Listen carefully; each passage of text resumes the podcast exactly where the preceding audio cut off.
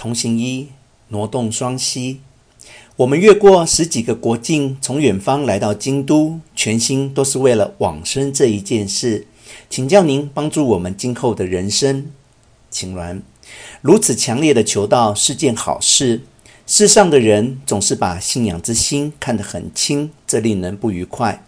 信仰之心是最重要的，是认真决定胜负的时刻，是地狱与极乐的岔道口。这是人最应该认真对待的事情。在你们那里的寺院里，没有听过这样的说法吗？同行二，我们每次都听。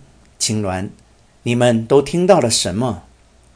同行三，只要我们坚持不懈地向阿弥陀祈愿，帮助今后的人生，恶人也会被救度。青鸾，的确是这样的，这样就对了。同行四，听到这里，我们都明白，但再往下呢？我们想请教您，青鸾。你们听了这个又怎么样呢？同行五，我们想去极乐。青鸾，去极乐就像在你们那里听到的一样，坚持念佛就可以做到。同行六，但是我还是心神不定。青鸾，请放心，念佛就足够了。同行一，我想得到您的放心。青鸾，我的放心就是念佛。同行二，可这也太简单了。青鸾，简单单纯就是我们的荣誉，不单纯就不是真理，就不能触动万人的心。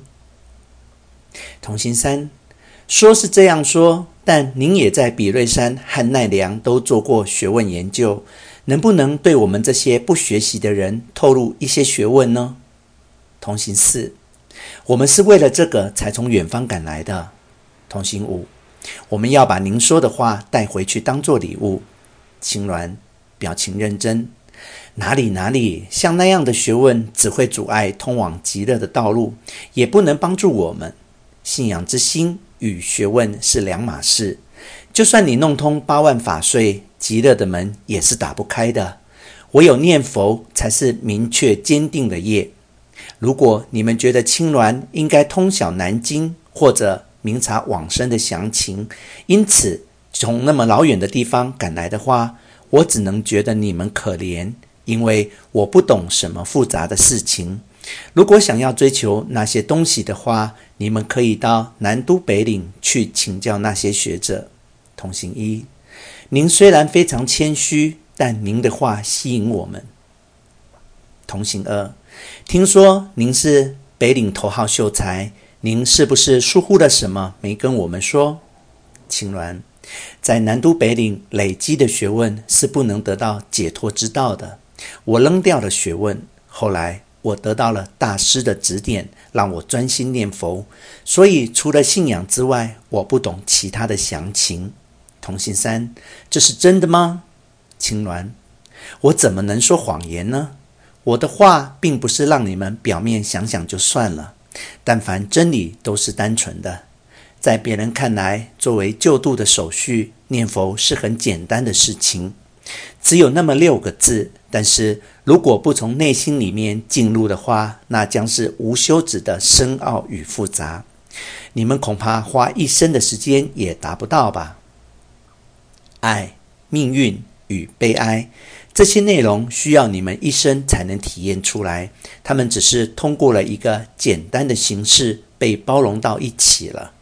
在人生的旅途中，我们每向前走一步，都会看到这六个字的深奥，变为乐心状。这也可以说是智慧的增长与钻研经书的教义是两码事。知识多了，不见得心就亮了。这么年轻的大家，要是向青鸾请教的话，只管念佛就行了，不用听经书的解释。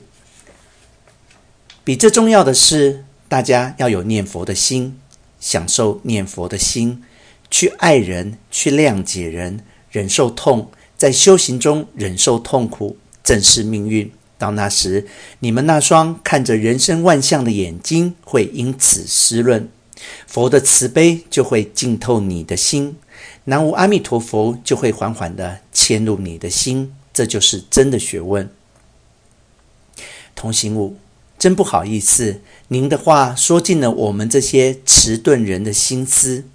想要去极乐，只要一心念佛就行，只要念佛就行。同行六，您的话像一把锋利的刀切下来，我的心便明白了。同行一，请让我请教一个问题，就一个问题：念佛后可以往生净土，这有什么凭证吗？青鸾。信仰之心是没有凭证的。如果追求凭证的话，那就是还没有信。语气加强。如果彻底跟随阿弥陀的本愿，那就不是世尊说教的谎言。如果不是世尊说教的谎言，那就不是善导解释的错误。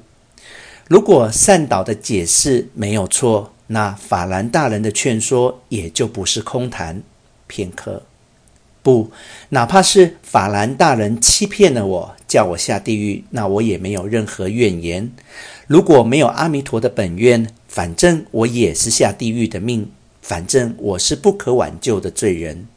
是啊，要是叫我表白我的心，我可以说我什么也不知道。念佛真是诞生于极乐的种子吗？还是坠入地狱的原因？我反正是什么都拜托出去了。我的希望、生命，连我本人都交给了佛，任佛带我去哪里。大家暂时沉默。同行一，我觉得害臊，我的心真浅薄，没有凭证就不能信，是多么愚昧的想法。同行二，我心里的自利好像被光天化日暴露出来一样。同行三。我觉得我们垒起了好多墙，拒绝了佛的慈悲。同行四，还是没能拜托出去啊。同行五，内心的娇滴还有媚态，好像一下子都被摧毁了一样。同行六，含泪。现在想起来，真是坚定不移的对佛的宣誓啊。青鸾，好像什么都明白的说法也让我别扭。你们不要觉得事情是复杂的。就请用孩子天真的心去抱住佛吧。这话说的有点像在说教了，咱们随便聊聊天吧。你们看过名胜了吧？同行一，什么也还没看。同行二，一到京都我就赶到这里来了。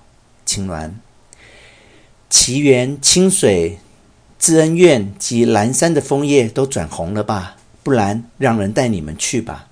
同行一，谢谢。惟缘。师父，傍晚天凉了，您到房间里休息吧。同行四，请您休息吧。同行五，我们告辞了。青鸾，别，你们今晚住在我的寺院里吧。一会儿到我的房间里来喝茶，我们慢慢聊。对弟子，你们也一起来。维园，你带路。青鸾先退场，然后大家起立。维园。请大家到这里来。